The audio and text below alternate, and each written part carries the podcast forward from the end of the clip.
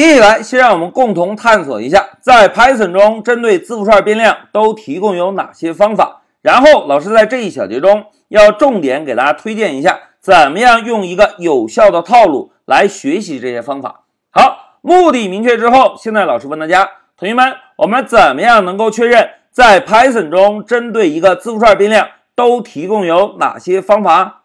哎，非常好，我们可以先在 IPython 中定一个字符串变量。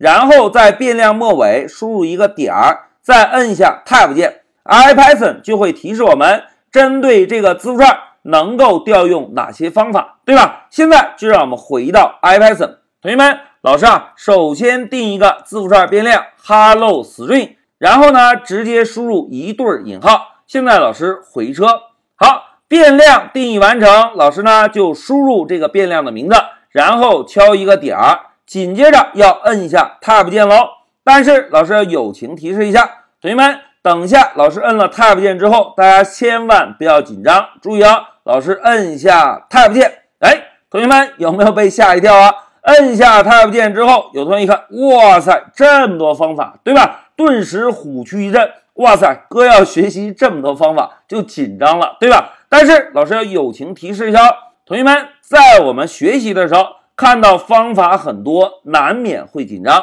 但是我们换一个角度，Python 啊，正是因为针对字符串提供了非常丰富的方法，才能够保证我们走向工作岗位之后，能够针对字符串进行更加灵活的操作，以适应更加多变的需求，对吧？哎，同学们，从这个角度来讲。提供的方法多，是不是才是一件好事情，对吧？那解释了方法多的原因之后，接下来老师要跟大家重点分享一下，怎么样有效的学习这些方法。同学们回顾一下，之前在给大家介绍标识符的命名时，老师曾经提到过，我们给标识符起名时应该符合见名知义的原则，对吧？一句话讲，看到名字我们就知道大概是做什么事情的。譬如我们看到 center 是不是居中的意思？哎，让字符串居中。然后呢，count 是计数的意思。这个方法我们已经演练过了。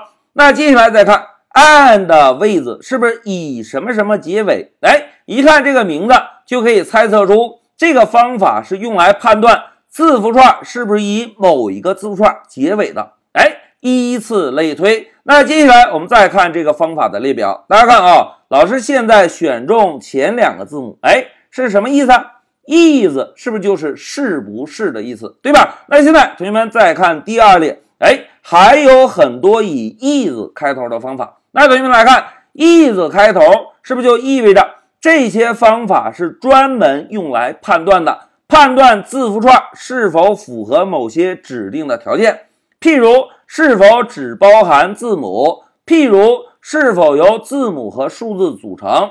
譬如是不是只是由数字组成？等等等等。哎，大家看，is 开头的方法就有很多很多。如果我们认识这些单词，在学习起来是不是就会轻松很多了？对吧？好，现在看到了 IPython 中针对字符串提供的列表之后啊，紧接着让我们回到笔记。同学们，老师在备课的时候啊。针对我们日常开发中对字符串的使用场景，把 Python 提供的字符串操作方法进行了一个归类。大家看啊，第一大归类就是所有以 is 开头的方法。这一类方法呢，都是来判断类型的。譬如第一个方法 is space，哎，同学们，space 是什么意思？哎，空格的意思，对吧？is space 就是来判断这个字符串中包含的内容。是不是只有空格？那接下来再看第三个方法，is alpha。同学们，alpha 是希腊字母的第一个字母，在英文中，alpha 这个单词通常就表示字母，而 is alpha 这个方法就是专门判断一个字符串是否所有的字符都是英文字母。哎，了解了 alpha 这个单词之后，我们再看第二个方法，大家看。is alpha 和 number，alpha 是字母，number 呢是数字，那也就意味着这个方法能够判断一个字符串中是不是都是由字母或者数字组成的。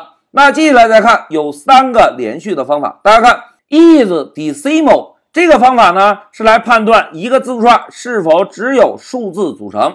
然后还有一个 isDigit 和 isNumeric。同学们，这三个方法啊都是来判断一个字符串是否只包含数字的。那至于这三个方法有什么区别，稍后老师会用一个单独的视频给大家演示。然后再来看 isTitle。哎，同学们，所谓 title 啊，就是一整个英文句子中。每一个单词的首字母都是大写的，就认为是 title。哎，这个就是 isTitle 方法的作用。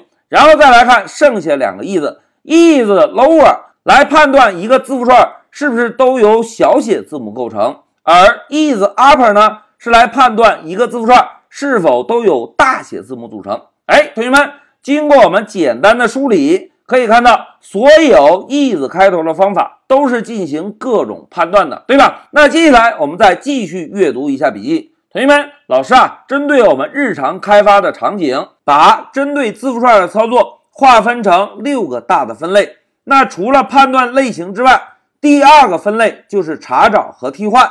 这个分类中呢，常用的方法有七个，稍后老师也会单独给大家演示。然后继续向下看，哎。大小写转换，同学们，大小写转换是不是主要是针对英文字符串的，对吧？把一个英文句子的首字母大写，或者把一个英文句子的每个单词的首字母大写，或者把一个英文句子的每个字母小写，或者把一个英文句子的每个英文字母大写，还可以呢，把所有的大小写进行一个翻转，哎。这个就是大小写转换的五个方法。那接下来再看，还有文本对齐的三个方法，去除空白字符的三个方法，以及把一个字符串拆分或者连接的五个方法。哎，同学们，经过老师的分类之后，大家可以看到，针对字符串的操作是不是一共有六大分类，对吧？那么现在同学们试想一下，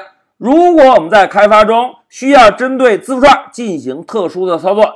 是不是首先应该明确要针对字符串进行哪一类的操作？明确了类别之后，再在这个类别中来查找对应的方法。找到对应的方法之后，根据 Pycharm 中给我们提示的这个方法各个参数的说明，我们是不是就能够很快的上手这个方法了？对吧？同时注意哦，每一个方法的英文单词还是非常好理解的，所以。我们只需要对每一个方法的英文单词能够识别出来，这些方法的使用是根本不需要死记硬背的。我们只需要在开发的时候遇到哪一个需求，就来查找类似的英文单词，找到之后摁下 Ctrl Q 这个快捷键，查看一下相关的帮助文档，然后自己编写一个测试方法，验证一下这个方法能否满足我们的开发需求就可以。